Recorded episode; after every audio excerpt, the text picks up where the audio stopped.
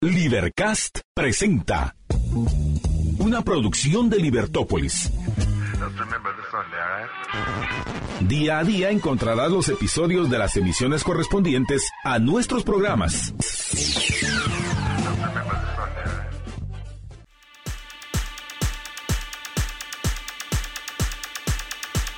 Es ya la mañana de este miércoles, eh, dándole la bienvenida al segundo mes del año en el 2023. Muy buenos días. Somos Eduardo Zapeta y Juan Francisco Rodríguez para darle a usted la más cordial bienvenida a este nuevo día, a este nuevo mes, el segundo del año.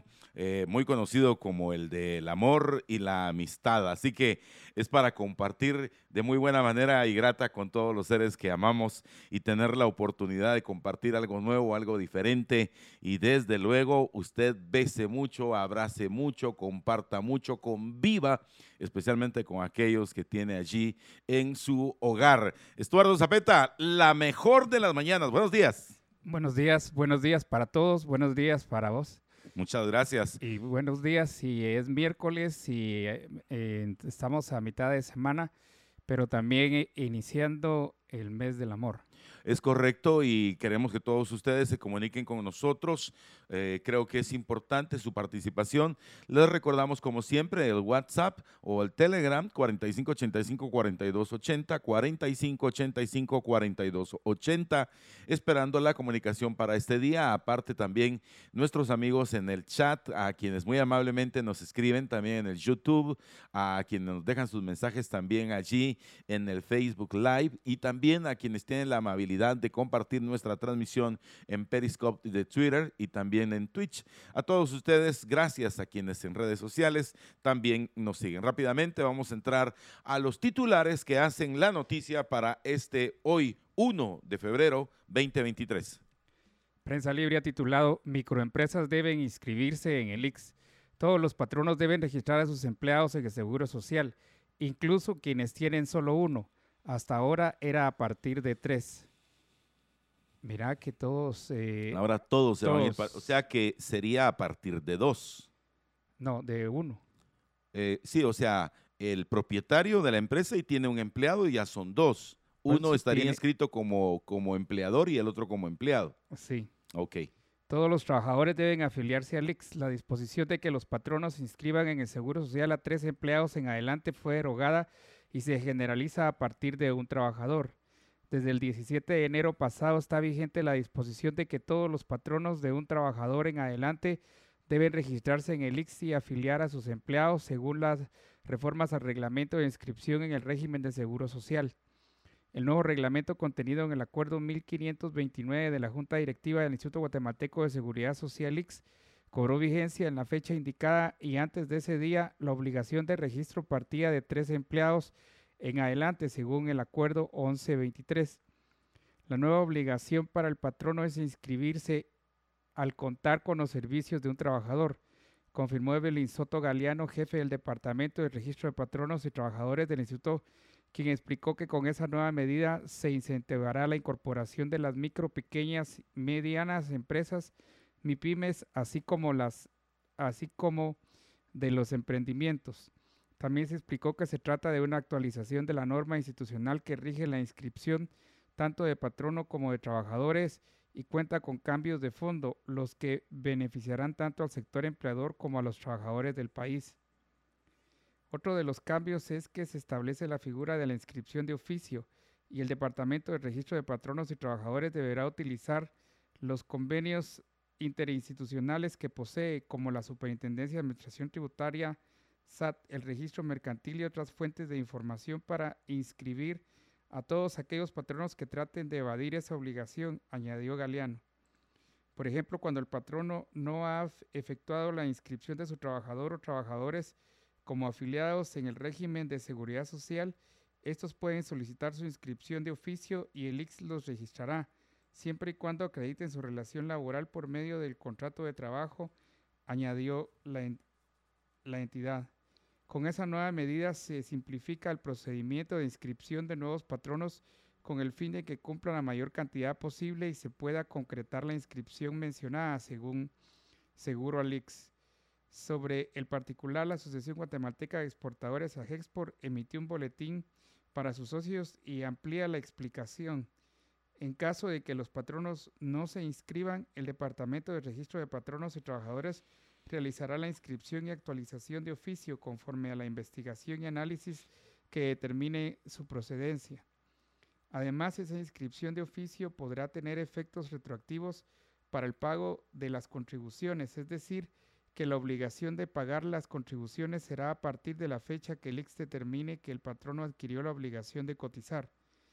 El auditor Oscar Chile Monroy dijo ser del criterio que si el patrono es inscrito de oficio en el 2024, los efectos retroactivos deben contar a partir del 17 de enero del 2023, cuando entró en vigor ese reglamento y opina que la nueva disposición del IX de que se registren todos los patronos que tengan desde un empleado y ya no desde tres puede afectar los costos de los pequeños negocios y micro y pequeñas empresas debido al nuevo pago que deben hacer aunque se amplíe la cobertura de seguridad social. También se explicó que al momento en que surte efecto la inscripción del patrono al régimen de seguro social, se le entrega su usuario y contraseña. Con los accesos a los servicios electrónicos del instituto, pues cada año se deben actualizar los datos de los trabajadores afiliados. Y estos por medio del portal web de afiliados podrá realizar su proceso de actualización de datos personales y la inscripción y actualización beneficiarios de beneficiarios, así como la generación de su constancia afiliación, asegura el IX. Para ello, la entidad establece el mecanismo. Además, los patronos están obligados a notificar al IX de cualquier cambio de dirección, ubicación, establecimiento, domicilio fiscal cambio de razón o denominación social y deberán dar aviso al IX cuando suspendan sus actividades, así como la reanudación. Ana Lucía Contreras, asesora legal del área de competitividad de Agexport, añadió que el patrono puede ser afiliado y debe cotizar si tiene la condición de trabajador en la empresa o emprendimiento, lo que incluye al dueño, representante, socio, accionista o directivo si trabaja en planilla. Con estas modificaciones se abre la puerta el derecho y obligación a otras inscripciones, aparte que incluye los otros segmentos laborales. Los trabajadores cónyuges del patrono individuales podrán ser afiliados sin importar el régimen económico en el que se lleve a cabo el matrimonio.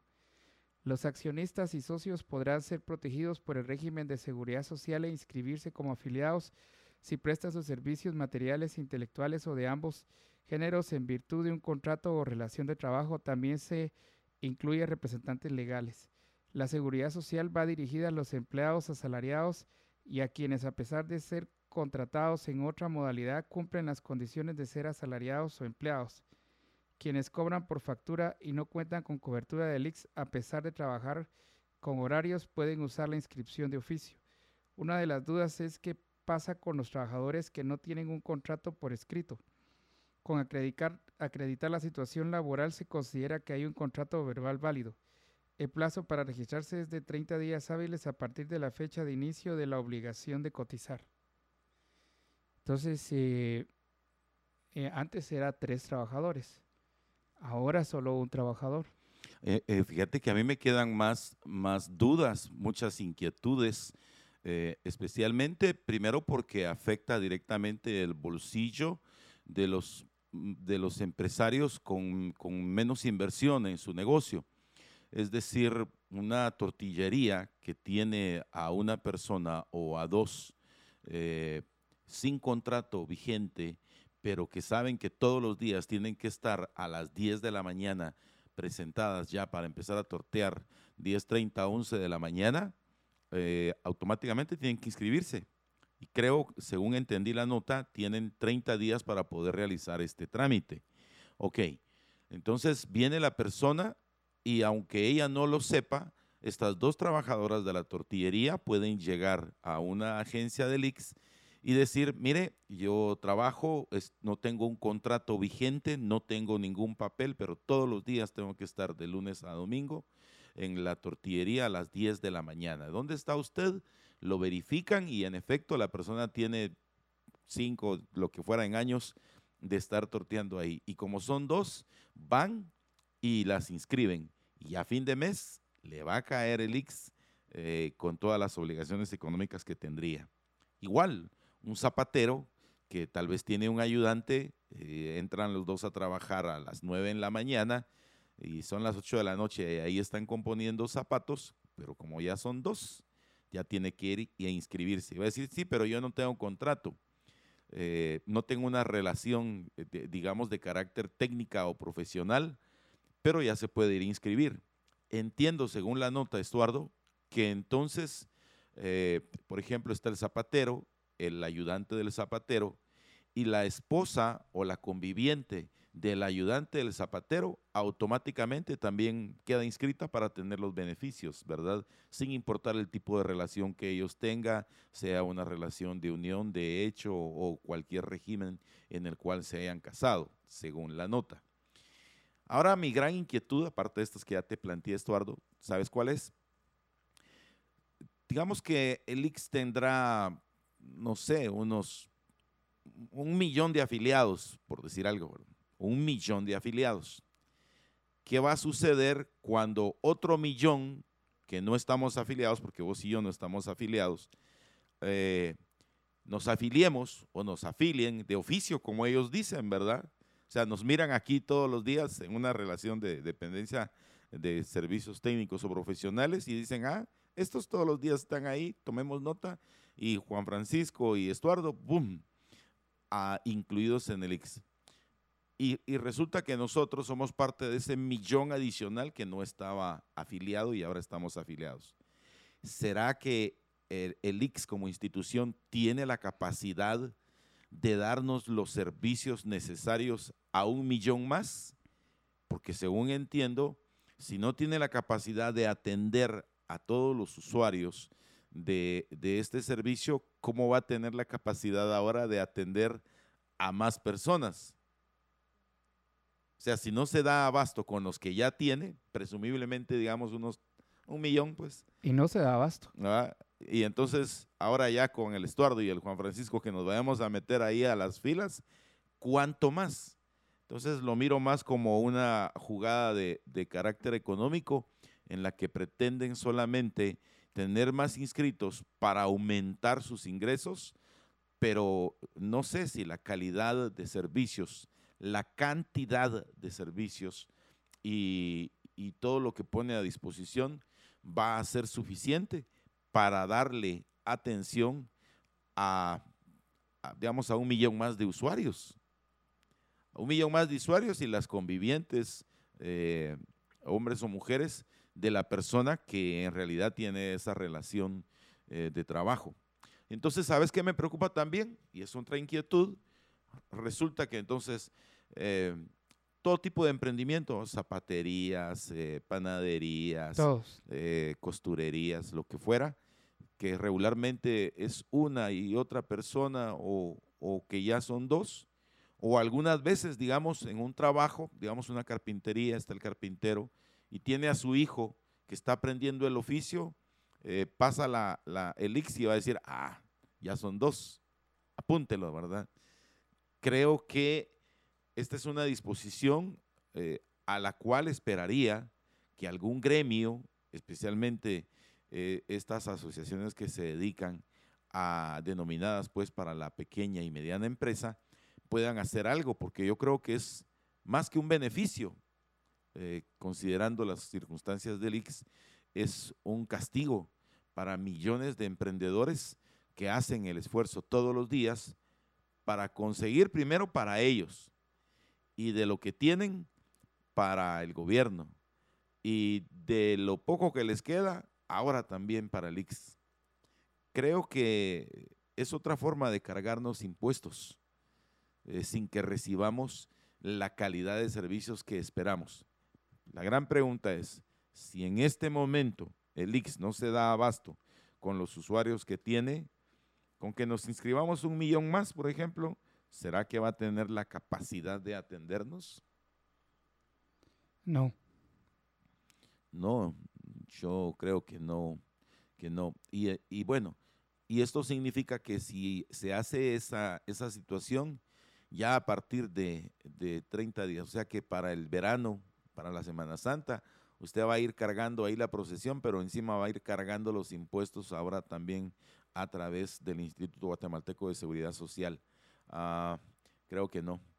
Va, y aparte de eso, eh, ¿cuánto es aproximadamente el porcentaje de empresarios que se dedican, entre comillas, a la economía informal? Se ha platicado...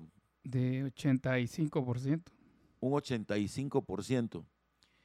Eh, es decir, que aunque no estén inscritos en la SAT, ¿ah?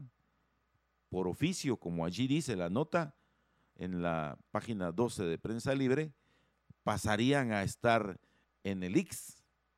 Imagínate. O sea, es un duro golpe a su economía porque otra cosa, o sea, una cosa es la cuota del empleado, otra cosa es la cuota del patrono. O sea, quien va a llenar sus alforjas de plata es el IX y su actual junta directiva. O sea, no perdamos de vista eso, que al final el IX se convierte en una carga impositiva, por eso se llama impuesto. Un impuesto sobre sus ingresos, sobre sus finanzas, sobre su movimiento. Eh, mire cómo es la cosa, ¿verdad? Porque recién estamos saliendo de una crisis hospitalaria eh, debido al COVID-19. 20, 21 y parte de este 22, ahora que estamos arrancando el 23. Imagínense la cantidad en años. Y lo primero que hacen es, ahora todos, a pagar más.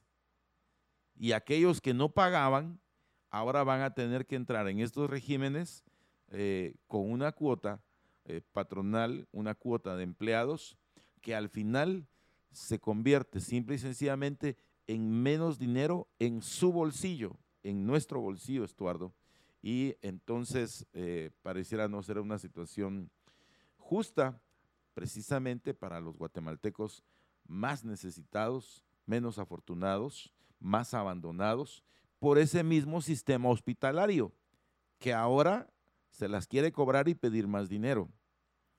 Entonces es cuando usted debe considerar, ¿verdad?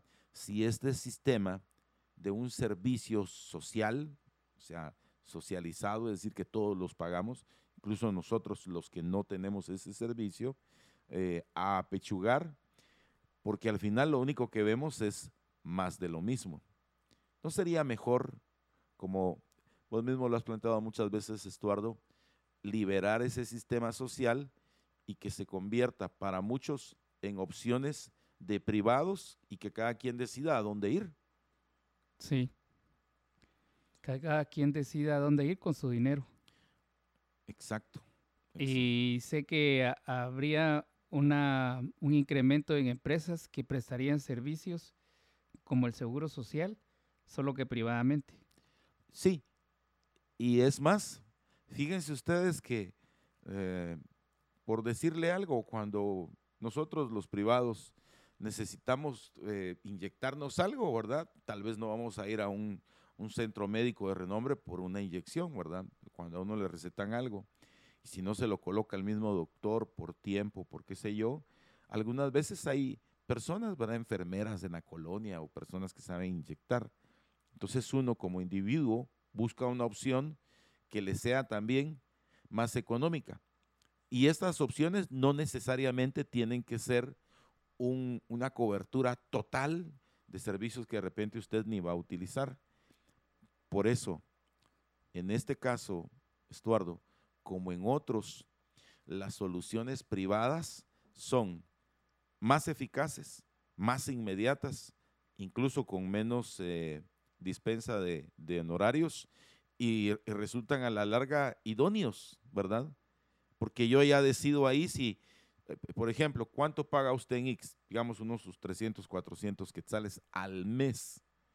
De repente usted no necesita hacer toda esa inversión porque usted se cuida, usted tiene pues eh, y no tiene ciertas eventualidades eh, versus aquel que sí las tiene. Entonces usted en su individualidad puede considerar qué servicio necesita. De repente sí necesita un seguro que le cubra hasta que se le rompió una uña, hasta aquellos que pues, pues tienen un seguro médico, digamos, básico, ¿verdad? Atención, digamos, para los hijos menores, eh, cobertura para, para los eh, ancianos de la casa, para los abuelos, qué sé yo.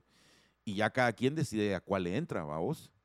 Sin embargo, aquí están obligando a partir de, dice, ¿verdad?, 30 días de, de, plazo en los que sí o sí nos va a haber inscritos ahí en el X.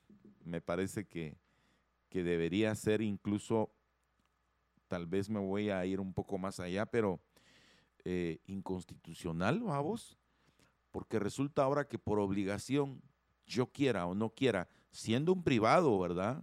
Brindando servicios profesionales o técnicos, eh, decidir dónde quiero yo eh, pagar para, para, para mantenerme mi salud.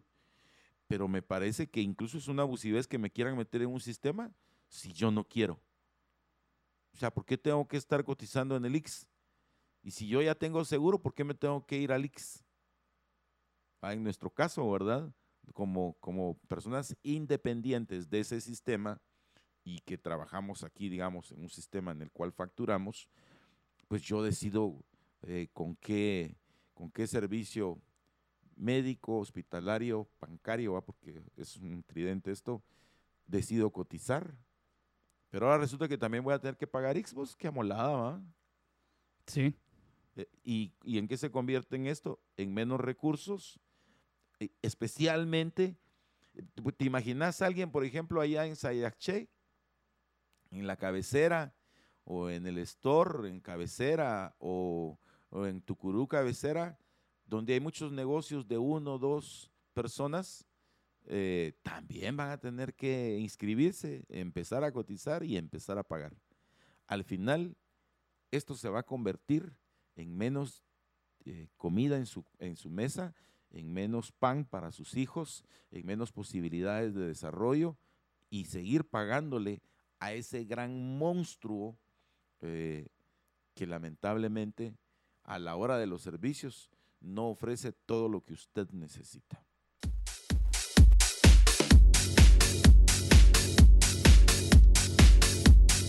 Sí, sí, eh, estoy de acuerdo con algunos de los puntos que ustedes expresan ahí en el chat. Me parece que algunas personas eh, han sido beneficiadas altamente con servicios, especialmente cuando se trata de situaciones eh, con accidentes, ¿verdad? Para eso está ahí el 719 aquí en la ciudad capital. y también entiendo que algunas de las sedes en los departamentos. Entonces, esto es para aclararles porque siempre faltará que sí, que entonces esto y aquello, y, estamos diciendo que el X es malo, que el X es, o sea, escuchen bien el, segmento anterior porque algunas veces generalizamos y ahí es donde malinterpretamos. Pero sí creo que existen otras opciones para que usted en su individualidad pues decida qué hacer con su dinero, porque al final a quién le cuesta ese dinero, a usted le ha costado de la manera que sea y de la forma en la que usted lo haya obtenido, pero termina siendo su dinero y su dinero debería ser, perdóneme el cacofonismo, pero debería ser suyo de usted y que usted en su libertad decida qué hacer con su dinero porque a usted le costó. Si no le costó, pues qué dichoso, pero igual es su propiedad y usted debería ser quien decida sobre su propiedad, que al final el dinero usted lo decide convertir en servicios como estos o en bienes o productos. Bueno, también el diario Presa Libre ha titulado Guatemala cae en índice de percepción de la corrupción a nivel histórico. Corrupción es amenaza al proceso electoral. Retroceso de Guatemala en el índice de percepción de la corrupción 2022 pone en riesgo transparencia de los comicios. Transparencia Internacional presentó ayer el índice de percepción de la corrupción IPC que clasifica a 180 países y territorios según las percepciones que estos tienen sobre el nivel de corrupción en el sector público.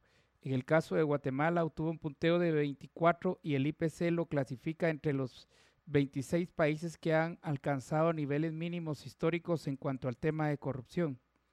La medición emplea una escala de 0, muy corrupto, a 100, muy baja corrupción.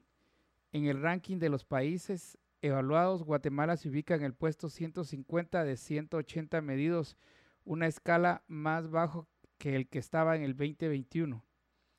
En el 2021 Guatemala punteó 25 en el IPC, mientras que en el 2019 logró 26. Entre 2012 y 2022, Guatemala ha obtenido dos punteos mayores a 30, que fue en 2014 en el que logró 32 y 2012 que obtuvo 33. En el 2010 Guatemala estaba en el puesto 91 del ranking y en 12 años cayó 59 posiciones. En 12 años caímos 59 posiciones en el, en el índice de transparencia, en el índice de percepción de corrupción. ¿En cuántos años, Estuardo? En 12 años. Ok. Eh, Eddie Kush, director de la Organización Acción Ciudadana, capítulo nacional de Transparencia Internacional. El resultado de la evaluación impacta al país en la manera en que inversionistas, cooperación internacional y los demás gobiernos ven a Guatemala como un país que no tiene la capacidad de combatir la corrupción. Se han debilitado sus instituciones y lejos de eso persiguen a quienes han investigado actos corruptos de cara a las elecciones generales 2023 refiere que el aumento en el presupuesto general de la nación facilita los bolsos de corrupción, lo que permite la asignación de recursos de programas asistenciales, de contratos a dedo, el financiamiento de partidos políticos y la compra de votos para colocar a ciertos grupos en el poder. Es un círculo vicioso que lleva al país a descender en la calificación de IPC, una evaluación que termina por retratar la realidad nacional con más población en pobreza, más niños con desnutrición y mayor inseguridad.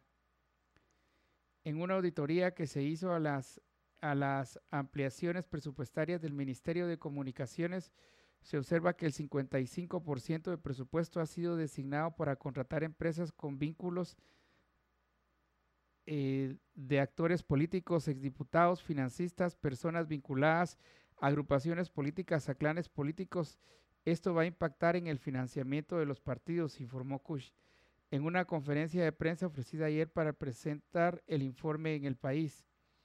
El entrevistado también ve un riesgo en que los consejos departamentales de desarrollo, CODEDE, tengan más recursos, lo que puede prestarse a hechos de corrupción e incidir en los resultados electorales. Por otro lado, menciona que Acción Ciudadana ha recibido denuncias de comunitarios que reciben una ayuda mensual para incidir en la compra del voto. Ya no es la entrega de láminas o blogs el día de las elecciones, sino compra de voluntades que se, que se da desde ya. No creo que ocurra un riesgo de la transmisión de datos como el que se dio en 2019, sino que la manipulación eh, se ha dado con los fenómenos específicos, la obstaculización de ciertas candidaturas a través de quitar finiquitos de presentación de nulidades a través del sistema de justicia que también está cooptado y la otra que es compra del voto, agregó. Los datos globales revelan un estancamiento en la lucha contra la corrupción y ponen de manifiesto la relación que existe entre este flagelo y la violencia. La corrupción y el conflicto se retroalimentan y amenazan la paz duradera, destaca el informe. El fenómeno es especialmente visible en América Latina, los países con puntuaciones más bajas registran una alta criminalidad o sufren conflictos sociales y suelen tener estallidos de violencia. Tal es el caso de Venezuela, que es el número 14, Haití el 17, Nicaragua 19 y Honduras 23, que tienen las peores notas de América Latina. Mira, eh, caímos 59 en posiciones en 12 años. Mira, qué interesante, porque estos 12 años coinciden con estos tres gobiernos que se han autodenominado como de derecha. Es decir, estamos hablando del gobierno del general Otto Fernando Pérez Molina, el gobierno del comediante eh, eh, Jimmy Morales y el gobierno del doctor Alejandro Yamatei. O sea, tres años en los cuales ha existido una reelección, es decir, que el grupo que impulsa eh, o, el, o que ha financiado estos grupos es el mismo, solo ha cambiado de personaje, pero si ustedes se dan cuenta es la misma línea. Y digo que ellos se han denominado de derecha porque, pues a todas luces, el gobierno de Pérez, el gobierno de Morales y ahora el gobierno de Yamatei, lo que menos tienen es de derecha, ¿verdad? Esta sería una pésima derecha la mala derecha, como dice el profesor Mansuetti. En ese orden de ideas, Estuardo, me doy cuenta que no es solamente la percepción, sino que ahí contra los números platicaste acerca de un 55% de empresas que siguen siendo contratadas a pesar que eh, los nexos de estas empresas están relacionadas con personas que han tenido o alguna indicación por casos de corrupción. Sí. O sea, somos, o sea, como yo quisiera explicarme que los reincidentes somos nosotros. Y, y, ahí es donde usted entra en sus dudas, ¿verdad? Ah, o sea, qué fácil echarme a mí el muerto. Pero es que es la verdad. Porque mire usted cómo es la cosa. ¿Cómo llegó Pérez? Con su voto. ¿Cómo llegó Morales? Con su voto. ¿Cómo llegó Yamatei? Con su voto. Que después nos hagamos de la boca chiquita y digamos, ah, no, yo no voté por él, ah, yo no. Es que mire qué corrupción, ah, es que yo no pensé que fuera a ser así. Pero ¿cómo llegaron ahí? Con su voto. Ahora, ese voto realmente fue en su momento un antivoto, porque usted creyendo que en su momento la señora Sandra Torres era el enemigo a vencer, porque usted creyó eso, usted en su mente dijo, ah, la voy a castigar con el antivoto. Pero resultó que los más castigados hemos sido nosotros. Si no, mire ahí los números. Eh, ¿Cómo se llama la institución, Estuardo, que, que generó esta información? Transparencia Internacional. Transparencia Internacional. Pero en ese índice, ¿qué posición o cuántos son los, los puntos que nosotros hemos descendido? Nosotros hemos descendido en la 59 posiciones. Va, o sea que si nosotros estábamos cerca del, del, o sea, en transparencia, no, a ver, me explico. O sea, nosotros tenemos 59 puntos menos en transparencia. Así es. Es decir, tenemos 59 puntos más en corrupción. Así es. A la gran. Ahora, eh, ¿por qué se tiene que trasladar esa responsabilidad también a nosotros? Porque usted con su voto lo haya ejercido o no, pero como parte de la sociedad, ha incidido directamente en esa situación. Y entonces le explicaba lo del antivoto. Porque nosotros, y, esto no me lo negará Freddy Asensio, que lo hemos tenido como invitado en los programas de la tarde, cuando él se refiere a el mal menor. Entonces, nosotros hemos tenido que escoger, por ejemplo, con Otto Pérez, con tal de creer que él era el mal menor. Y mire cómo nos pagó. Después optamos por Jimmy Morales creyendo que él era el mal menor y mire cómo nos dejó. Y ahora eh, muchas personas votaron por el doctor Alejandro Yamatei y miren los trapos de cucaracha en los que estamos. Es decir, que bajo esa visión, el mal menor se ha convertido en el mal mayor. Y nosotros creyendo castigar así a un personaje, usted sabrá por qué quiere castigarlo o no, o castigarla o no, realmente el que sufre el castigo es usted en sí misma. Es usted cuando no tiene esos servicios hospitalarios, cuando no tiene educación, cuando no tiene buenas carreteras, cuando no tiene seguridad, cuando no tiene certeza jurídica, cuando abre un negocio y el primero que llega a visitarlo es el marero extorsionista. Yo sé y tengo información de negocios que ni siquiera pudieron llegar a, con la llave del negocio a abrir la puerta del negocio. Porque el marero le dijo, en el momento en el que abras el negocio, ahí te empieza a correr la extorsión. Y entonces decidieron, mejor no podemos abrir porque no tenemos para pagar la extorsión. Y, y no es al final, Estuardo, eh, entendiéndolo en ese concepto, también una extorsión la que terminamos teniendo de manera legal cuando nos incrementan impuestos porque tenemos que pagar sí o sí, con la única diferencia que nos deja vivo este extorsionista eh, de, de manera legal. Pero de manera ilegal, si usted no le paga al extorsionador, a usted lo matan. Y entonces, ¿qué hace usted se queda con la llavecita en la mano, ¿verdad? Y ya no puede ni siquiera ir a abrir el negocio. Entonces, cada vez que usted tiene menos de esto, menos, menos, menos, menos, menos, menos, esto, realmente recapacite si el antivoto ha sido positivo para nosotros. Si el antivoto ha traído realmente beneficio para Guatemala con estos gobiernos que nos estuvieron así haciendo la bandera diciéndonos, soy de derecha, soy de derecha. Pero que han resultado más ladrones que dimas y gestas. Por lo menos eso los perdonó el Señor. Y son cincuenta y pico de puntos los que hemos avanzado en la corrupción. O sea que si esto fuera un túnel, hemos dado 59 pasos más a la profundidad del túnel, eh, de donde solo nosotros vamos a poder salir. O sea, nosotros, usted y nosotros, somos los que tenemos que ver qué salir. Porque como hemos visto, los gobiernos se encargan de meternos cada vez más y más y más y más profundo en el túnel o más y más y más profundo en el pozo.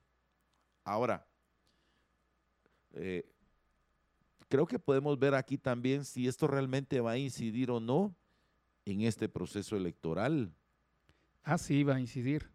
¿De qué manera? Porque las, eh, porque las eh, empresas que están siendo contratadas por el Ministerio de Comunicaciones, Infraestructura y Vivienda son empresas que están relacionadas con actores políticos.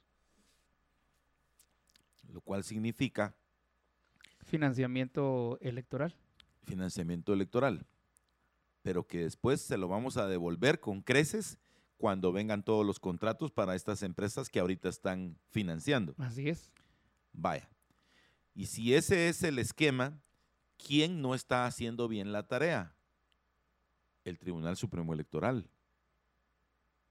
Lo cual significa para mí que el Tribunal Supremo Electoral no ha sido eficiente en su proceso eh, para seleccionar o clasificar o filtrar a los candidatos que lleguen a la boleta. Porque en este momento sí hay un responsable, es decir, sí hay una persona que tiene que ser la persona capaz de decirnos quién va a ir en la boleta y quién no. Y tiene nombre y apellido. Primero, los cinco magistrados titulares del Tribunal Supremo Electoral y sus cinco suplentes.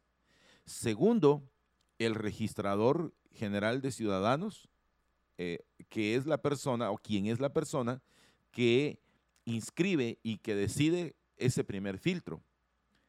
Y es por eso, por, decirle una cosa, mire, ayer Estuardo, eh, vimos la noticia que publicó Diario La Hora, que muy probablemente, como nosotros lo dijimos aquí hace menos de un mes, eh, todo se está encaminando para que Manuel Valdizón sea candidato presidencial. Y mire lo que le voy a decir y lo inscriben. Y estoy convencido que usted vota por él. Porque así somos. Así somos. Somos reincidentes, vamos. Mira, concatenando todo, ¿verdad? Pero ahí vamos a venir con otras noticias y lo, y lo vamos a seguir señalando. Pero significa entonces, estimados amigos oyentes, que algo no está funcionando bien desde el arranque de esos funcionarios. ¿Quién decide inscribirlos? ¿Por qué decide inscribirlos? Y hoy le vamos a decir a usted por menores de quién es la persona, quién es ese registrador civil, eh, qué nexos tiene, familiar de quién es. Interesante, ¿verdad? Familiar de cierto personaje ahí en Misco y el primero que tiene ya hasta su carné es el, el candidato que quiere reelegirse ahí en Misco. Interesante. Pero bueno, son ya las 6 de la mañana con 52 minutos. Es un buen momento para irnos a tomar café.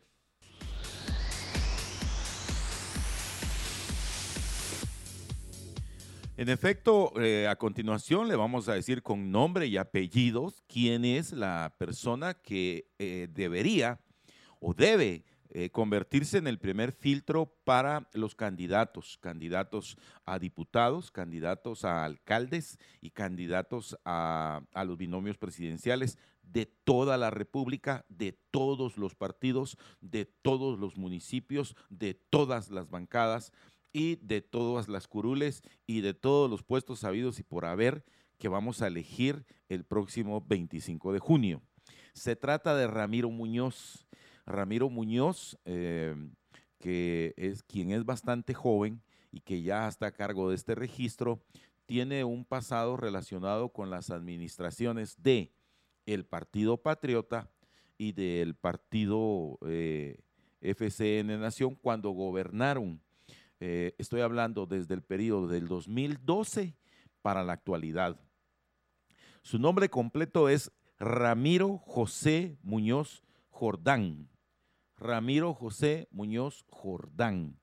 Este es el profesional que está a cargo del registro de ciudadanos.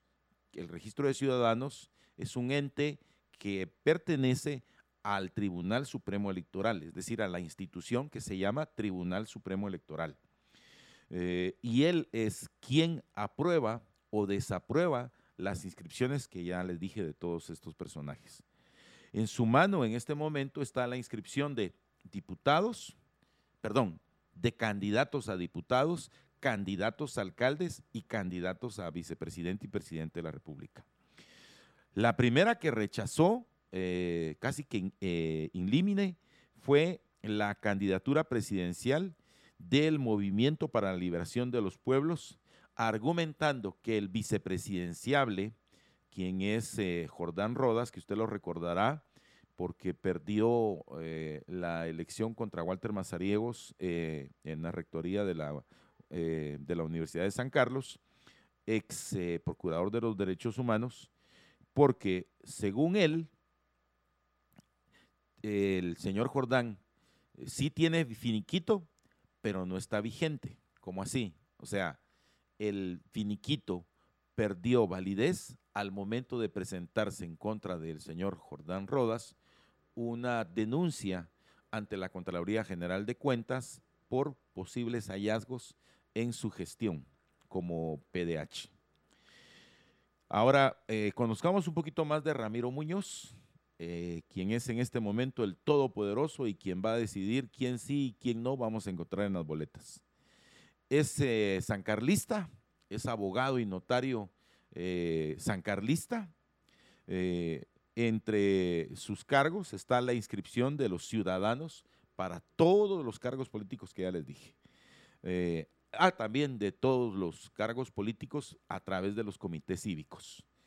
Bueno, empecemos a ver dónde elaboró, cuál es su expertise.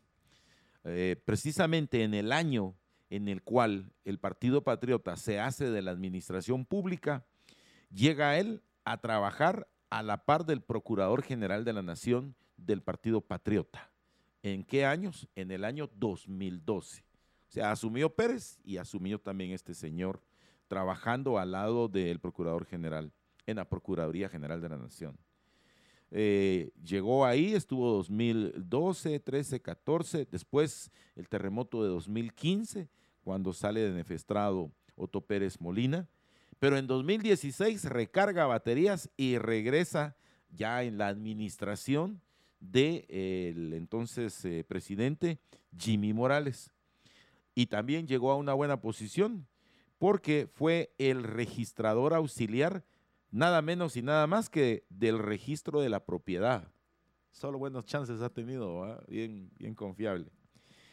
Después eh, le salió un mejor contrato como asesor jurídico, nada menos y nada más de quien entonces estaba al frente de la Corte Suprema de Justicia. Usted lo conoce como alias Triple R, Ranulfo Rafael Rojas. Y resulta que entonces Ramiro Muñoz Jordán era el asesor privado en temas eh, jurídicos de el entonces magistrado Ranulfo Rafael Rojas. Ranulfo Rafael Rojas, alias Triple R, eh, ya solo hay que decirle así porque no sabemos al final si siquiera es licenciado, magíster o doctor.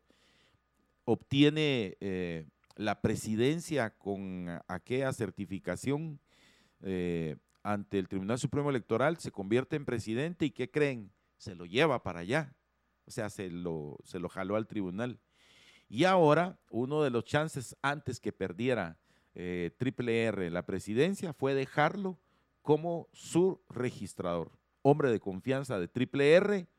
Eh, Triple R es conocido también por ser quien empezara el proceso de negociación con esa empresa Smartmatic para tratar de implementar eh, equipo físico y software para estas elecciones que se logró detener, eh, pero es el hombre de confianza, casi la mano derecha de alias Triple R, Ranulfo Rafael Rojas, en el Tribunal Supremo Electoral.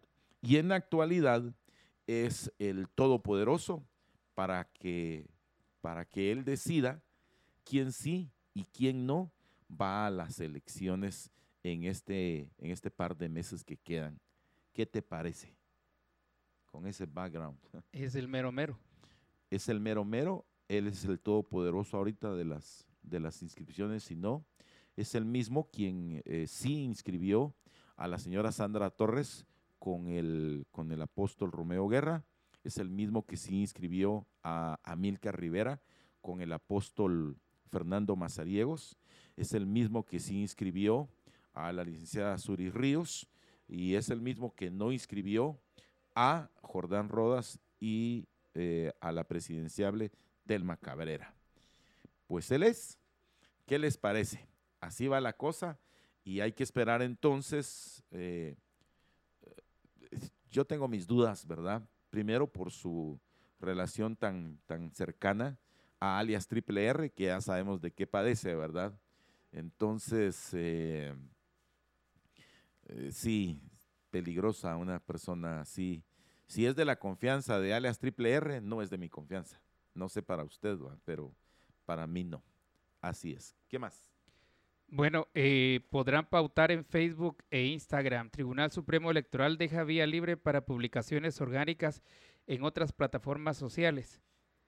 Las elecciones generales 2023 serán el primer proceso electoral en que las redes sociales serán tomadas en cuenta para la pauta de partidos políticos y será Facebook e Instagram que pertenecen a Meta las plataformas que podrían ser utilizadas por las agrupaciones políticas según lo determinó el Tribunal Supremo Electoral.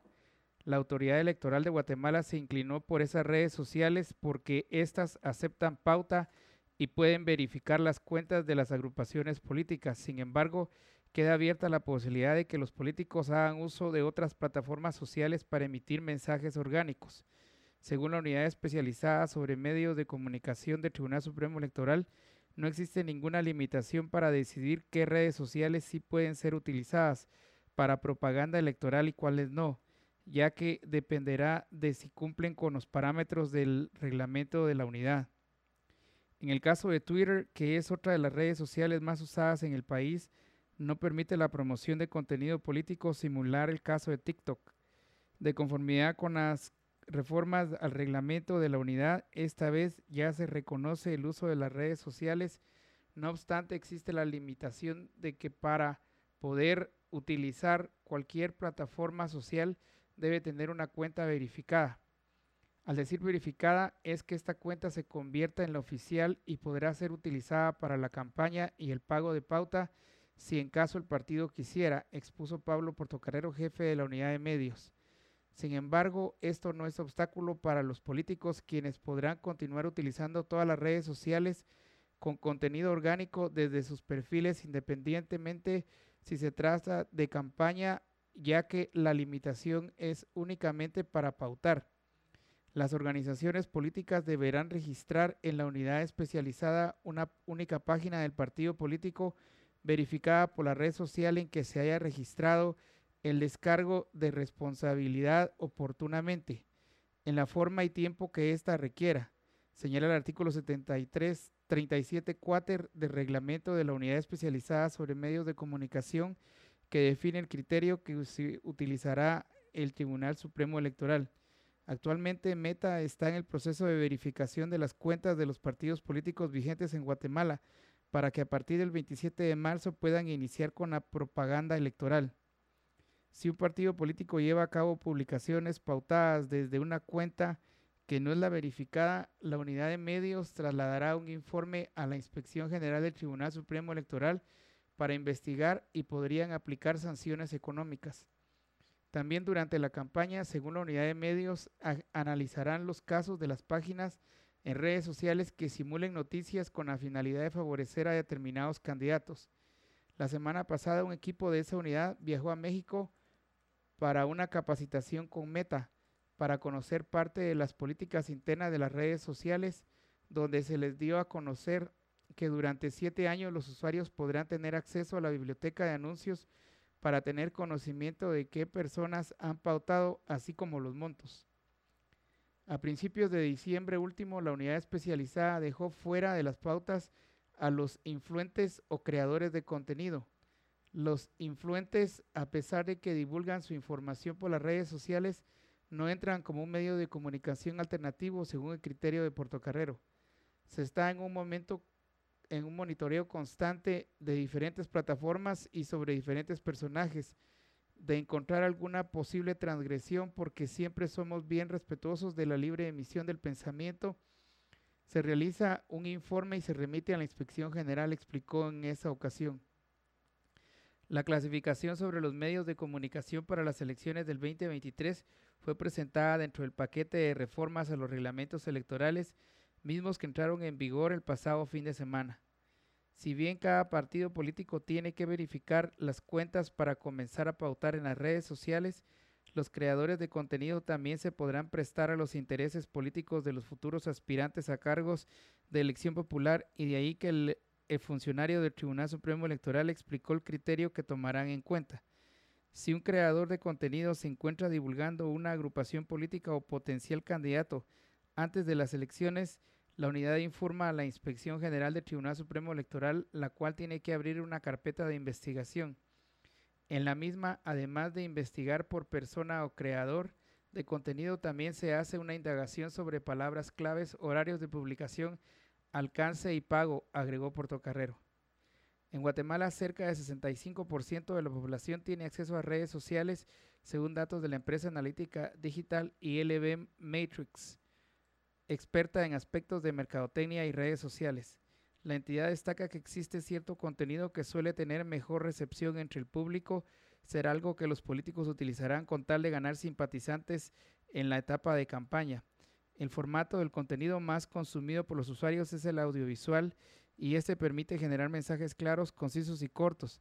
Por esta razón, varios candidatos han optado por crear videos debido a que pueden llegar a generar mucho impacto, señaló Lilian Rivera, gerente analítica de Digital ILB Metrics. Tomando esta formación como base, Rivera considera que una de las redes que podría ser favorita de los políticos será TikTok, que ha tenido un crecimiento exponencial. Guatemala es el país de Centroamérica con más consumidores. 100 impugnaciones contra binomios. El partido WINAC, por medio de su secretaria general Sonia Gutiérrez, interpuso un recurso de nulidad contra la coalición Valor Unionista que encabeza Suri Ríos. Con ese recurso, Valor Unionista suma dos impugnaciones, según informaron fuentes del Tribunal Supremo Electoral. Según WINAC, con la resolución de inscripción del binomio presidencial de Valor Unionista, se violenta la constitución política de la República, pues la ciudadana Suri Ríos Sosa se encuentra dentro de las prohibiciones que establece el artículo 186 constitucional. La nota de WINAC y que también presentó el partido Cabal un día antes contiene la explicación del artículo constitucional. Prohibiciones para optar a los cargos de presidente o vicepresidente de la República. No podrán optar al cargo de presidente o vicepresidente de la República a el caudillo ni los jefes de un golpe de Estado, revolución armada o movimiento similar que haya alterado el orden constitucional, ni quienes, como consecuencia de tales hechos, asuman la jefatura de gobierno. C los parientes dentro del cuarto grado de consanguinidad y segundo de afinidad del presidente o vicepresidente de la República cuando este último se encuentre ejerciendo la presidencia y los de las personas a que se refiere el inciso primero de este artículo. Eh, mira, primero eh, van a poder pautar en Facebook e Instagram. Eh, y esto era, esto era porque no, no podían no podían. Pero ahora sí ya puede. Sin embargo, yo no estoy de acuerdo con eso, porque creo que cualquier persona que en su individualidad, en su, en su persona en sí misma, decida expresar a un favoritismo eh, o, o una actitud contraria a cualquier candidato lo podría hacer, porque ahora el Tribunal Supremo Electoral podría considerar que tu cuenta está a favor de X o Y de candidato. Y decir, eh, o sea, vos tenés una preferencia ideológica y te sentís identificado con un candidato. Y escribís, ¿verdad? Yo creo que tu candidato está, o sea, podría decir, ah, no, e, esa es publicidad disfrazada y de repente vos ni personalmente conoces al candidato, como nos sucede a nosotros que no conocemos a algunos de los, de los 28 candidatos que van a participar. Y entonces eh, podría ser eh, como un arma de doble filo. Eh, ustedes saben que nosotros, desde el inicio, Estuardo, estuvimos en contra de, de, ese tal, de esa unidad de medios de comunicación y estudios de opinión que se fumó el Tribunal Supremo Electoral porque es un ente dictatorial, es como vivir en un régimen socialista eh, donde ellos deciden que sí y que no, en dónde sí y dónde no. ¿Qué decir y qué no decir? Sí. Ahora yo me pregunto una cosa, Estuardo. A nosotros como empresa, Libertópolis, eh, todavía está en veremos porque la Corte de Constitucionalidad no ha decidido sobre ese aspecto que si nosotros produjéramos tasas y esta tasa cuesta 100, al Tribunal Supremo Electoral hay que vendérsela en 20, ¿verdad? Porque ellos están considerando que solamente van a pagarle el 20% del costo real a cualquier medio de comunicación eh, para que pueda incluir pauta de los partidos políticos. Yo me pregunto en mi ignorancia si lo mismo le están diciendo a, al señor eh, Zuckerberg, eh, mire, eso sí, nos va a vender la pauta de Facebook, pero se la vamos a pagar solamente al 20% del costo real. ¿Crees que lo estén haciendo así? No. Entonces, ¿por qué nosotros sí nos tenemos que ver sometidos a ese régimen de ellos? O sea, vos haces un producto para venderlo en el precio que a vos se te dé la regalada gana, porque vos sabes lo que te cuesta de tus costos reales y, el valor que vos le pones a, a un producto, bien o servicio, lo que fuera. Pero ellos deciden que no, que lo que hagas solamente te van a pagar el 20%. Entonces ahí está mal. Uno. Dos, como esta gente es tan ignorante, no sabe en realidad que la red de mayor crecimiento eh, entre la ciudadanía, especialmente en personas de los 19 a 35 años, se llama TikTok. Ya no es Facebook, ¿verdad? Que el mayor medio de comunicación entre la sociedad, a pesar de las limitaciones que ofrece y la falta de seguridad, sigue siendo WhatsApp. Eh, y, y, que Instagram es la red social que más ha caído en el consumo eh, de, su contenido, porque hay otras redes que ofrecen mejor contenido. Y Facebook cada vez va teniendo público más adulto. TikTok es el que está consiguiendo público más joven. Las plataformas de audio eh, las anteriores a la actual generación, me refiero a SoundCloud, a iBox, eh, etcétera, han sido reemplazadas por las nuevas opciones que ofrece Spotify. Entonces, estos señores están todavía en el, en el Internet de hace como cinco años. Tal vez estuviera funcionando en las pasadas elecciones, pero en las actuales elecciones ya no funciona eso. Entonces, en ese mismo orden de idea, eh, está mal desde mi particular punto de vista el que ahora quieran favorecer a los candidatos y a nosotros los guatemaltecos diciendo, va pues, utilicen Facebook, cuando ya nada que ver. ¿va? Es capaz que allá por el 2030 van a decir, va, está bueno pues, utilicen TikTok. O sea, nada que ver estos señores, de veras, qué, qué decepción esa unidad de comunicación y de estudios de opinión del el Tribunal Supremo Electoral. Qué decepción. Pero supuestamente, ¿verdad? Ahí están los doctos de la comunicación. O sea, vos y yo, babucha. Eh, Libertópolis y su staff y su equipo, que es excelente equipo de, periodistas, somos babucha a la par de las genialidades, ¿verdad? De los doctos en materia de comunicación en esa bendita unidad. O sea, eso está mal. Y para sumarle, ya que tocaste de una vez el tema, sí, resulta que ayer Edmond nos platicó que están impugnando la candidatura de Suri Ríos por el hecho de ser hija de, una persona que eh, tuvo un, un, ¿cómo se llama? Un, un golpe de Estado, ¿verdad? Pero como eso no habla de temporalidad, dijimos, ¿verdad? Ayer mismo que en el caso de Roberto Arzú, aparentemente todavía es de los cuartos en línea directa con Miguel García Granados, quien también fue golpista, ¿verdad? Sino que lo diga Vicente Serna. Pero igual, ¿verdad? Y por otro lado, eh, tenemos también, eh, por ejemplo, la persona o el grupo que impugna a quién y por qué razones. Eh, el partido Todos, que es Ricardo Sagastume, que lo vamos a tener la semana entrante ya para entrevista. Ricardo Sagastume del partido Todos, el partido Todos como tal, impugnó la candidatura de Sandra Torres y el apóstol Estuardo Romeo Guerra Lemus. ¿Por qué? Pregunta hoy eh, nuestro diario. La respuesta es porque un supuesto fraude electoral en 2011 y Guerra, eh, o sea, el apóstol Guerra, por ser ministro de culto. Vamos a preguntarle aquí a Ricardo Sastume por qué no hizo lo mismo contra el vicepresidenciable de Amílcar Rivera, el doctor en teología, eh, Fernando Mazariegos, porque es el mismo caso de Romeo Guerra. Luego, ¿quién impugna? El partido Cabal y, la coalición CUINAC-URNG en contra de Suri Ríos eh, en el supuesto del impedimento constitucional.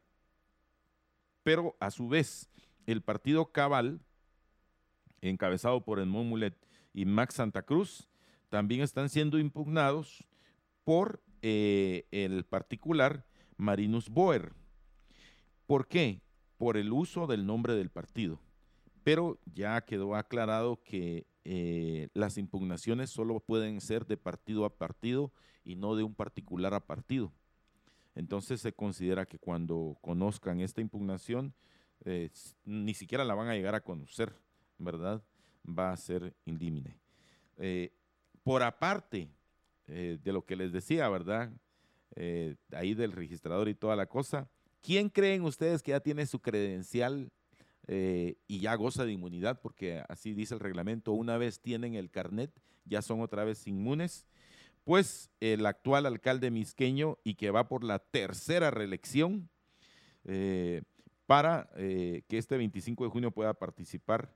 Y estoy convencido que ustedes, los misqueños, van a votar por él y que el señor alcalde ahí de, de Misco va a volver a ser alcalde. ¿Y quién creen que es el segundo alcalde que ya tiene también su, que ya tiene su carnet? Piensa mal y acertarás, efectivamente, el, el actual alcalde misqueñ, eh, villanovano ya tiene también su carnet y ya va por la reelección, que sería su segunda, y estoy convencido que ustedes, los villanovanos, van a votar por él y lo van a volver a ser su alcalde.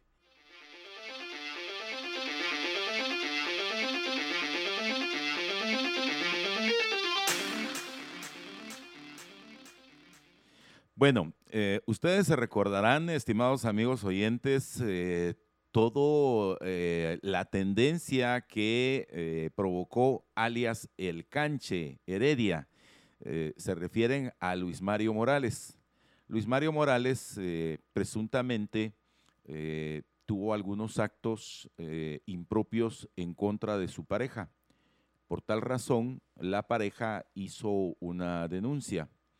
Sin embargo, al momento de tratar de presentar la denuncia, dos agentes de la Policía Nacional Civil fueron intimidados por alias El Cancheredia.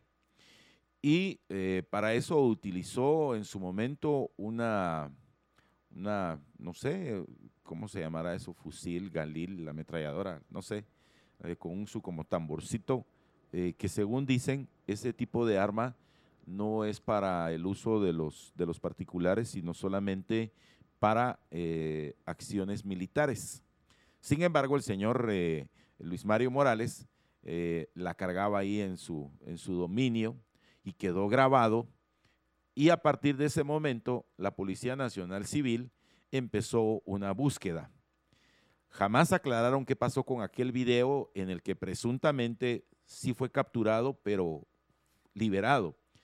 O sea, no nos dijeron, mire, ese video fue de antes o era una persona idéntica a él, pero no era él, etc. Eh, y, usted tal vez se recordará ese caso. Bueno, y entonces eh, salió ahí el ministro de Gobernación, el general de brigada, eh, don Napoleón Barrientos, y todo indignado ahí, que cómo le habían hecho a los policías estos, y vamos a capturarlo, y desplegaron un gran equipo de trabajo, inteligencia civil, militar, porque ahora la Policía Nacional Civil es militar, ya no es civil, Policía Nacional Militar. Y eh, fue al final capturado hace dos días fue capturado. Y cuando fue capturado, fíjate, Estuardo, eh, venía con sus, con sus traítos, ¿va? venía así bien borrachín el, el alias, el cancha Heredia. Y entonces dijo, me siento mal, me siento, ah, qué goma que cargaba, me siento mal, me siento mal. Y entonces dijeron, ay no, pobrecito, vamos a ir a recluirlo a un centro hospitalario. Y se lo llevaron a un centro hospitalario, para quitarle aquella gran goma que cargaba. Y en efecto eh, fue presentado ya ante la autoridad. Y en la autoridad dijo, bueno, ¿y a usted qué le pasó? Pues fíjese que yo no impedí que a mi pareja, a su conviviente, eh, presentara una denuncia en contra mía. Y, y se recordarán ustedes del video, que ahí lo están viendo en pantalla, cuando le dijo a su conviviente, ahora sí vas a conocer quién es tu marido. Hasta se hizo sticker, ¿se recuerdan? Hasta se hizo sticker ahí. Pero resulta que ayer el juez, a pesar de todo este proceso, Estuardo lo dejó en libertad mediante el pago de 20 mil quetzales. O sea que agredir a su esposa, que le saquen una, una eh, denuncia, impedir que los policías eh, presenten la denuncia a punta de pistola, quizás no es pistola, es un pistolón esa cosa, vamos. Yo no conozco de armas, pero sí, sé que, es, que esa cosa es, no es una pistolita cualquiera, pues, y sí, sí es de a de veras. Y entonces intimidó a los policías y los policías bien obedientes, va usted, eh, dijeron, va pues, no vamos a presentar nada. Y desde ese día empezó la búsqueda. Pero ayer el juez dijo, ay no, pobrecito, si él venía bien borracho y mire, todavía está temblando ahí de la gran goma que tiene, pues decidió dejarlo en libertad. Y alias el cancha Heredia, Luis eh, Mario Morales, ya está en su casa. Eh, sin ningún tipo de, situación por la cual hayan decidido dejarlo en prisión. Ahora, según la información, me llama la atención porque eh, el juzgado lo ligó a proceso por, por eh, atentado y portación ilegal de armas de fuego. Porque antier que lo agarraron, andaba con otro juego de pistolas. ¿Y qué creen? que tampoco debía de tenerlas, aparte de que parece que no están registradas, nadie sabe, nadie supo y saber ni quién se quedó con las pistolas y total es que lo volvieron a agarrar. Pero algo bien importante es que no, el juzgador no consideró la denuncia de la señora eh, de, de su conviviente por el maltrato. Y entonces me pregunto yo, ¿dónde están todas esas organizaciones? Eh, que se autodenominan feministas y que están presumiblemente a favor de la mujer y no dicen nada en contra de esta situación y que el Señor obviamente está gozando de su libertad y yo ya le expliqué cómo es ese proceso de la libertad. O sea, domiciliar en algunos casos significa toda la república. O sea que va a seguir igual. Y usted me dirá, ¿puede eh, alias el cancha Heredia echarse los tragos durante este proceso? Sí, sí puede. O sea, puede ir y parrandear y andar de arriba para abajo. Sí, sí puede. Si nadie se da cuenta, puede portar armas. Sí, sí puede. Y, y, puede él atacar a su, a su conviviente. Sí, sí puede. Una vez nadie se dé cuenta. Y resulta que el juzgador de quien lamentablemente no tenemos el nombre, pero sí sabemos que es eh, el juzgado del ramo civil allá en Chiquimula, lo dejó libre, lo dejó libre. Y entonces, eh, solo está ligado por portación ilegal de armas de fuego. Sí tengo el dato, sí tengo el dato. Juan José Regalado Rivas fue quien lo dejó en libertad para que él pueda pues hacer lo que le dé la gana. ¿Y qué dice eh, el general de brigada DEM eh, R, Napoleón Barrientos? Pues que no pueden hacer nada porque es una decisión de la justicia, que lo único que hicieron fue capturarlo. Espero, eh, y, de verdad es mi mejor anhelo, que pues esté libre o que esté protegida la, la pareja de alias el Cancha Heredia, porque creo que es quien corre más riesgo. Y ahí le voy a contar, eh, pero vamos a concatenarlo con la nota que trae Estuardo. ¿Quiénes están siendo ya ahí considerados de una denuncia por misoginia y que son candidatos, candidatos en este proceso, pero eh, una denuncia por misóginos? Bueno, Tribunal Supremo Electoral renueva miembros de juntas electorales. Personas con vínculos políticos o que tuvieron problemas con el manejo de fondos son descartadas. El 20 de enero los magistrados del Tribunal Supremo Electoral juramentaron a las juntas electorales departamentales en las cuales hay nuevos integrantes en comparación con las del proceso pasado. El magistrado Rafael Rojas, vocal primero del Tribunal Supremo Electoral, expuso que en esa ocasión se excluyó a quienes tuvieran problemas para liquidar los fondos entregados en los comicios del 2019. Además, la ley electoral y de partidos políticos dice en su artículo 174, inciso D, relacionado con las calidades de las juntas electorales, que sus integrantes no pueden desempeñar cargo alguno en organizaciones políticas. En algunos departamentos como Quiché y Huehuetenango ha habido inconformidades con el nombramiento de integrantes, lo cual según personas que han participado en estas juntas suele pasar. La LEP establece que los magistrados del Tribunal Supremo Electoral, tanto titulares como suplentes, seleccionarán a los guatemaltecos que integrarán las juntas electorales que coordinan en cada departamento el proceso de votación. Si bien los integrantes de las juntas electorales departamentales no reciben un salario, el Tribunal Supremo Electoral puede proporcionarles viáticos y gastos de representación que deben ser liquidados al finalizar el proceso. Sin embargo, problemas con la liquidación de fondos hizo que el Tribunal Supremo Electoral cambiara a algunos integrantes de las juntas electorales, comentó Rojas. Además de esos antecedentes, el Tribunal Supremo Electoral también verificó que ninguno de los ciudadanos que se acercó como voluntario para integrar una junta electoral departamental tuviera relación con ningún partido. Pese a la prohibición, hubo algunas personas que, pese a estar afiliadas agrupaciones políticas intentaron formar parte de una junta porque lo habían hecho antes, hizo ver rojas, por lo cual fueron descartadas. El magistrado también tuvo a su cargo el proceso de elección de integrantes de Junta Electoral Departamental de Huehuetenango. Dice que es difícil que algún afiliado al oficialismo haya podido evadir esta depuración. No creo que un dato así se nos pasara por alto, indicó al agregar que está casi seguro que el filtro del registro de ciudadanos no falló. El método de investigación y elección que se aplica a Huehuetenango fue replicado en el resto de los departamentos porque era una metodología acordada por el Pleno, precisó.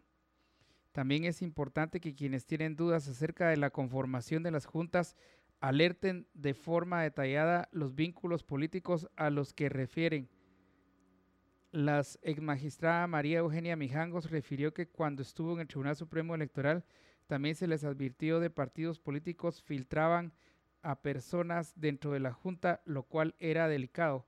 Por lo que tuvieron conocimiento de estos casos, se les sustituyó. Aunque Mijangos son vicios difíciles de detectar, sostiene que el sistema electoral guatemalteco es sólido cada magistrado tiene a su cargo la integración de juntas en determinado número de departamentos y aplica filtros de elección a investigación similares a los que ahora adopta el Tribunal Supremo Electoral, dijo. Pedro Cruz de la organización Primero Guatemala expuso que los magistrados deben respetar la LEP e impedir que personas afiliadas integren estos órganos que son vitales para el proceso democrático, por lo que es preciso denunciar posibles vínculos políticos de integrantes de las juntas del Tribunal Supremo Electoral. Las juntas electorales departamentales, aunque ya fueron juramentadas, pueden tener cambios, puesto que deben estar integradas al 100% tres meses antes de las elecciones, expresó por su parte Rojas.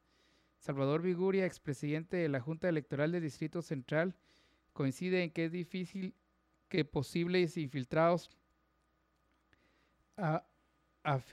afines a algún partido incidan en el proceso o inclinen los resultados a favor de alguien.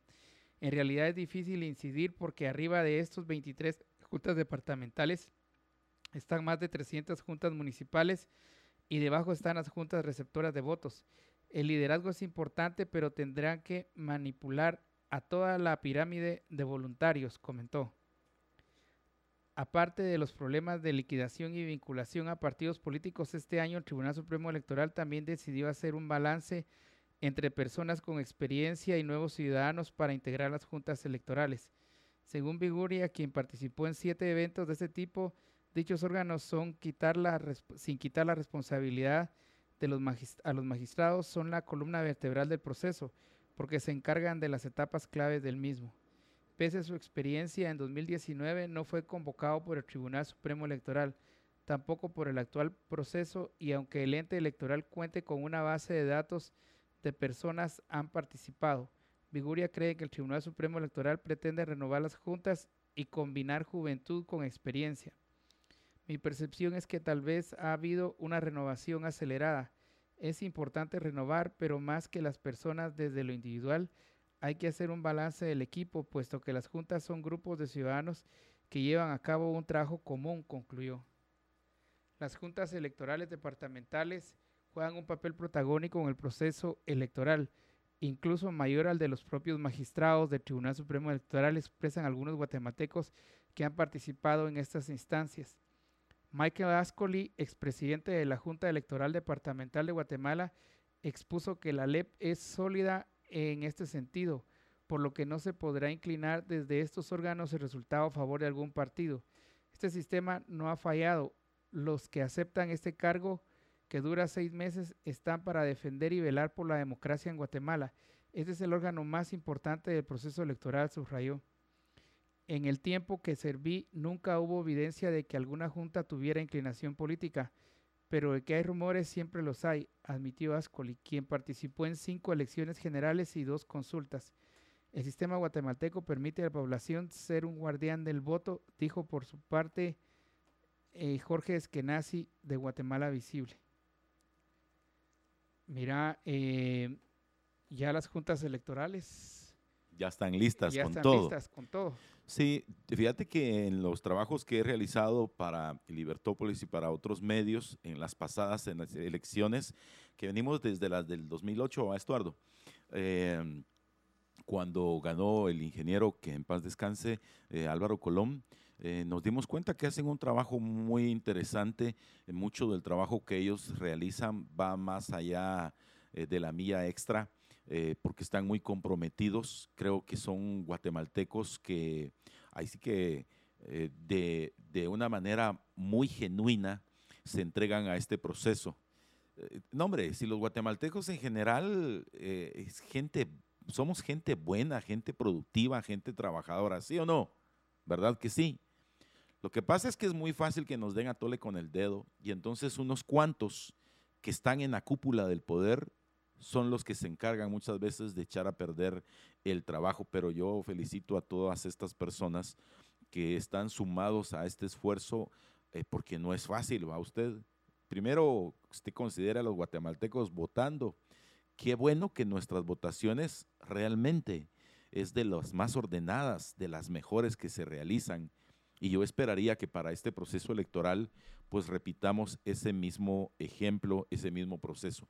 Estuardo, solo quiero hacer un paréntesis, agradecer la comunicación de nuestro oyente Paulo González Cardona, quien nos manda a decir eh, respecto al arma de alias el Cancha Heredia, que es una arma, una escopeta calibre número 12, eh, pero la cual está modificada con un cargador adicional.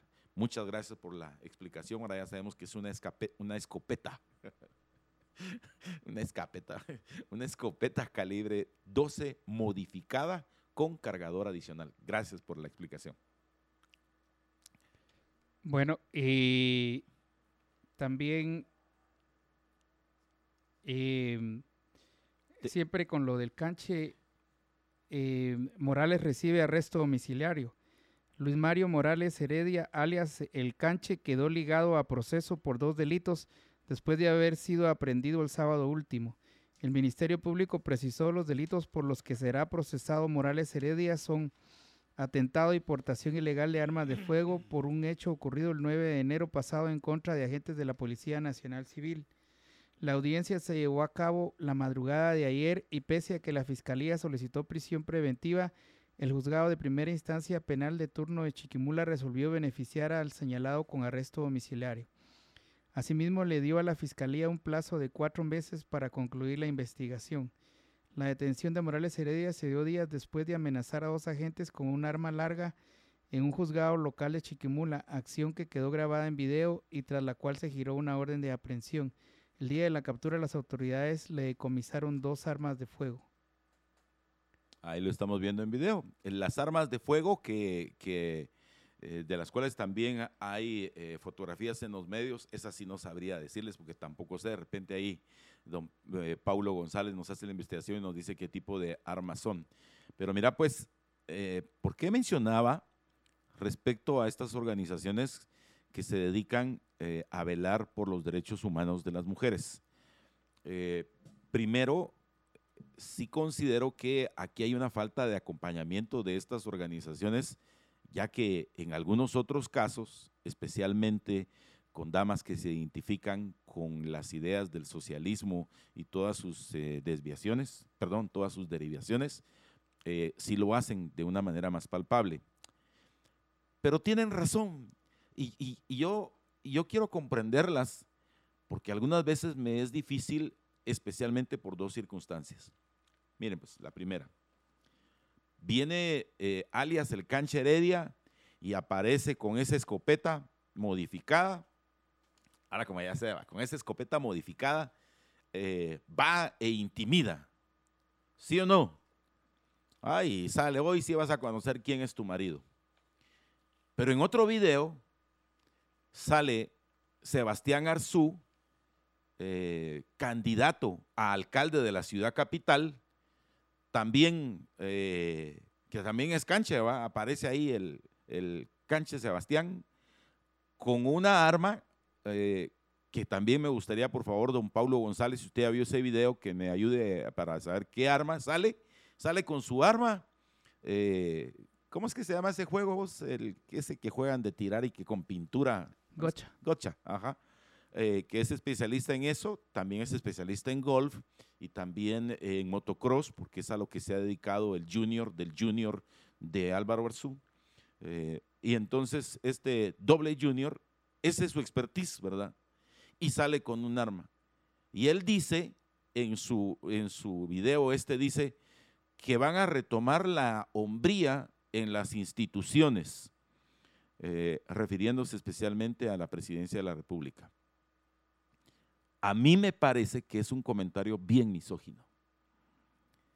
Es decir, que la presidencia, según la forma de pensar de Roberto Arzú y de Sebastián Arzú, solo puede ser dirigida por hombres. Miren ustedes, qué comentario más misógino.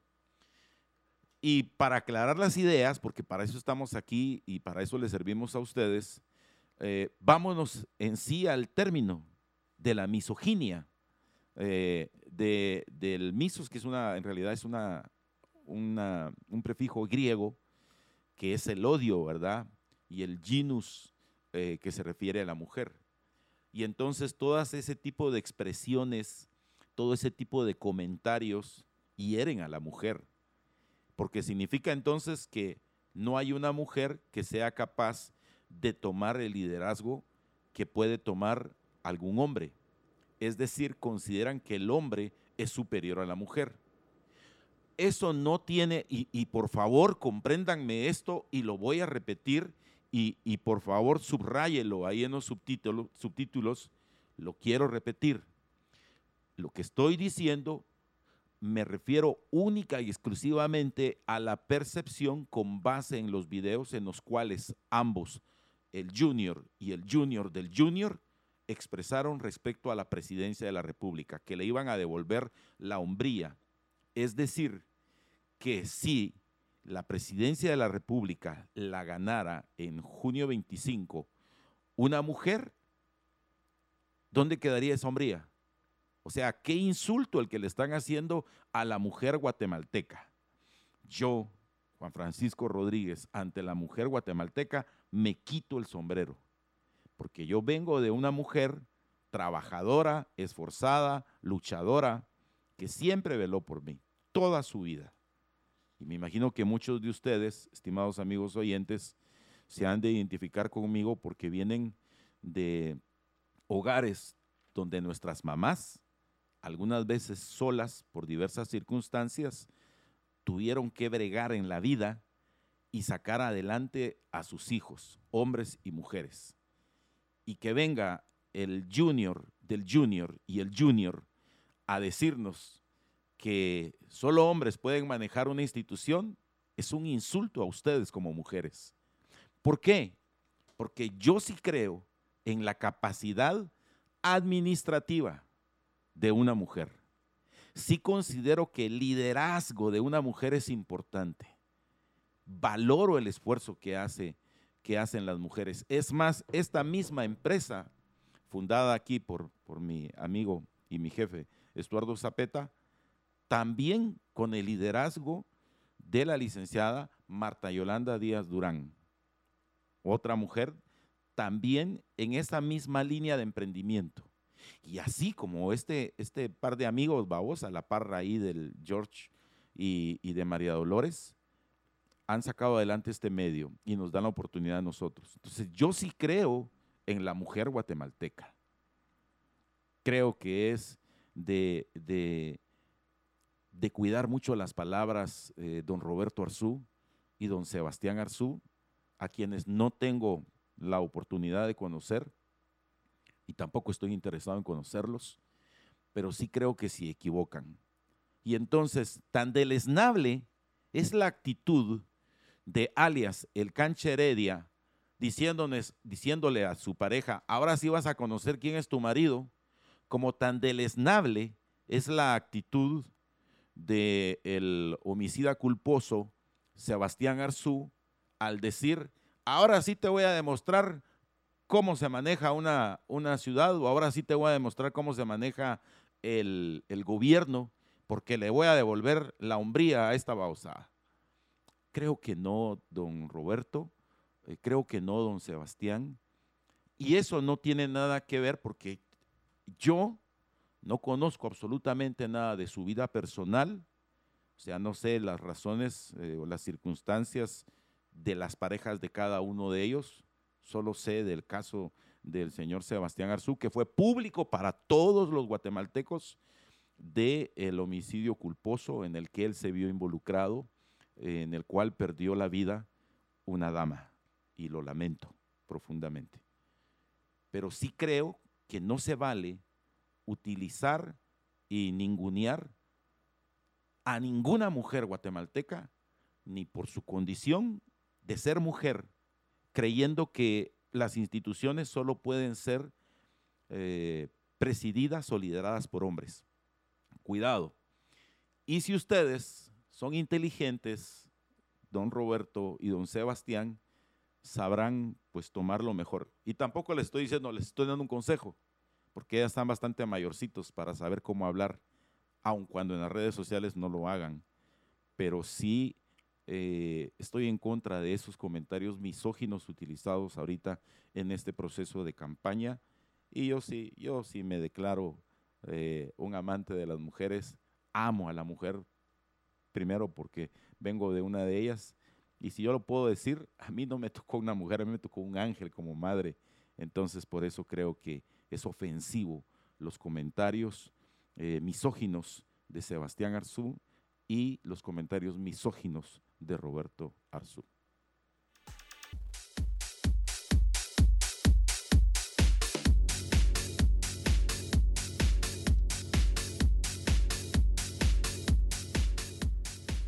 También el diario Prensa Libre ha titulado Suben cultivos de planta de coca en Guatemala.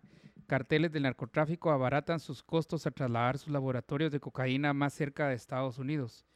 Los productos de cocaína eh, se han extendido, la producción de cocaína se ha extendido a países de Centroamérica como Guatemala y Honduras y hasta hace poco solo era puente de estos narcóticos que llegan desde Colombia, el mayor productor del mundo, además Perú y Bolivia. El hallazgo de laboratorios para la elaboración de droga en Honduras en 2009 sugirió el comienzo de un cambio confirmando la, localización de los propios cultivos de arbustos de coca en 2017 en ese mismo país y en 2018 en Guatemala, indicó Eduardo Villacorta Salazar del Centro para Asuntos Globales y Estudios Estratégicos de la Universidad de Navarra, España. Desde entonces, añade, se han localizado en ambos países más de 100 hectáreas. Estos dos primeros años se reportaron en conjunto unas 50 hectáreas, cifra que se vio duplicada en el 2020 en lo que parece una aceleración del proceso de producción. Aunque las autoridades quieren señalar a un grupo en particular, los ojos apuntan hacia carteles colombianos o los de Sinaloa y Jalisco Nueva Generación que operan en México. En Guatemala preocupa el crecimiento anual del cultivo y producción de la planta de coca, expresa el jefe de la Subdirección General de Análisis e Información Antinarcótica de la Policía Nacional Civil, Helber Beltetón. A esta siembra se suma la de amapola, que se ha sostenido durante años, pero no solo ha afectado a dos municipios, San Marcos, Ixchihuán y Tajumulco. La planta de coca, en cambio, se está sembrando en Izabal, donde el primer hallazgo tuvo lugar en el 2018 en Alta Verapaz, Petén y en menor escala en Zacapa. El tema no es nuevo, pues se remonta al 2018 según el Centro de Información Conjunto Antidrogas de Guatemala, SICAN. En las últimas semanas, el Ejército, PNC y Ministerio Público han participado en operaciones de erradicación en municipios de Petén colindantes con México. Nos enfrentamos a un fenómeno diferente que debemos combatir con la misma seriedad es el cultivo de arbustos de coca en Izabal, Petén y Alta Verapaz, enfatiza el jefe policial. Europa está ampliando su consumo y mercado de cocaína y Estados Unidos está cambiando la cocaína por droga sintética. Eso complica mucho más el panorama, añade. Las autoridades han hallado no solo plantas de coca, sino también áreas que funcionan como laboratorios, así como químicos para el procesamiento de pasta de coca. El jefe de la SGAIA menciona que el primer descubrimiento del cultivo de coca fue en 2018. En aquella ocasión reportaron que en una sola hectárea habían erradicado 75 mil arbustos. Aunque no podemos calificarlos, calificarnos como productores, pero las estructuras criminales están ensayando en varios departamentos para ver el comportamiento de las autoridades, enfatizó. Además hizo ver que la misión es evitar convertirnos en potenciales productores como Colombia, Perú, Bolivia. Los hallazgos de plantaciones o arbustos de coca más los narcolaboratorios artesanales apuntan a que ya se está produciendo pasta de coca en cantidades pequeñas. Convertirse en un productor de droga se reflejaría en más violencia, advirtió el subdirector antinarcóticos de la PNC. Por eso se desarrollan operaciones constantes para destruir estos cultivos y capturar a las personas que se dedican al trasiego. Un informe en el 2020 de la Oficina de Asuntos Internacionales de Narcóticos y aplicación de la ley del Departamento de Estado incluye a Guatemala en la lista de países productores y de tránsito de droga ilícitas y también en el de los que son fuentes principales de precursores químicos utilizados para la fabricación de drogas sintéticas. Desde entonces Guatemala figura como un país que cultiva coca y produce cocaína, a este panorama se suma el trasiego de la droga que llega desde Colombia y Ecuador e ingresa vía marítima al país. El exministro de Gobernación Francisco Rivas dijo que la política antidrogas de Colombia apoyada por Estados Unidos se enfocó en destruir esas siembras hace unos 10 años, con lo cual llegaron a reducir de manera significativa el cultivo y la producción. Esa situación obligó a los carteles a buscar nuevas opciones de siembra industrial y comenzaron a explotar junto con estructuras criminales mexicanas la posibilidad de sembrar más cerca de Estados Unidos la materia prima para elaborar cocaína. A Guatemala lo vieron como país con mucho potencial para producir, sobre todo en los lugares donde las fuerzas de seguridad no están o hay una ausencia de Estado. Además, el clima es propicio para experimentar. El avance de esta siembra se da porque no ha habido una política de gobierno para frenarlo y eso ha permitido que prospere.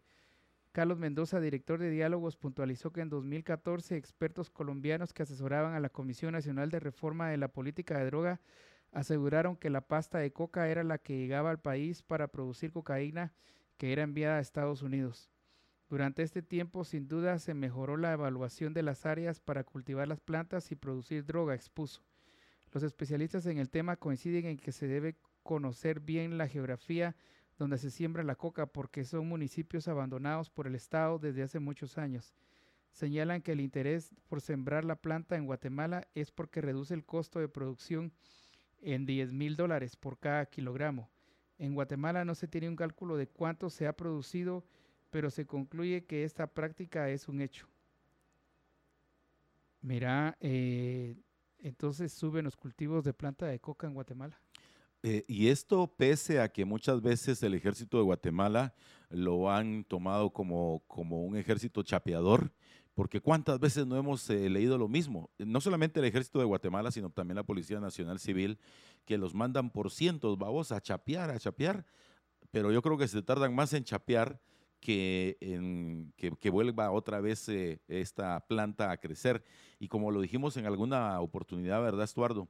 Eh, hay muchos laboratorios que utilizan este tipo de cultivos, pero con buenos propósitos o con propósitos más nobles, lo cual significaría que nosotros podríamos ser un buen productor y exportador de productos que puedan servir para el consumo a través de, qué sé yo, de algún tipo de medicamento específico para laboratorios, para industria farmacéutica. Sin embargo, aquí eh, pareciera que solo chapeamos, pero no sacamos la raíz pero no será exactamente lo mismo que sucede a nivel general, que solo chapeamos, pero no nos vamos a la raíz. Eh, a nivel político, vamos, lo mismo. Solo, solo chapeamos, pero nunca nos vamos a la raíz.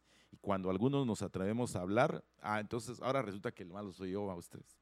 Pero bueno, Estuardo, ya nos tenemos que ir, ya estamos en el minuto eh, final, recordándoles que eh, nos pueden escuchar de nueva cuenta, primeramente Dios, el viernes y recordarles que también estamos en nuestro periodo de las entrevistas eh, presidenciales. Para la semana entrante, para que usted lo sepa de una vez, estaremos platicando con el por primera vez candidato a presidente, el doctor Francisco Arredondo. Y ustedes dirán, no, pero si Arredondo ya fue candidato. Fíjese que no, nunca se le ha hecho. A la hora de la hora le quitan la posibilidad, pero candidato oficial nunca ha sido de ningún partido, fíjate. Y ahora sí va a ser. Ahora sí es candidato eh, ya proclamado. Eh, va para candidato, vamos a estar platicando con él y vamos a platicar con uno de los impugnadores de la, de la candidatura de Sandra Torres. Vamos a platicar aquí con Ricardo Sagastume quien es el candidato presidencial de todos. Y también para la semana entrante vamos a arrancar también con las entrevistas para esos candidatos a diputados en la posición número uno. Y por cierto, Villanueva, ya tenemos ahí contactados algunos candidatos que quieren eh, llegar a la silla edilicia en el municipio lindo y querido de Villanueva. Saludo a todos los villanovanos. Nos vamos entonces. Nos vamos. Después de aquí, nos vamos a San Martín. Eso.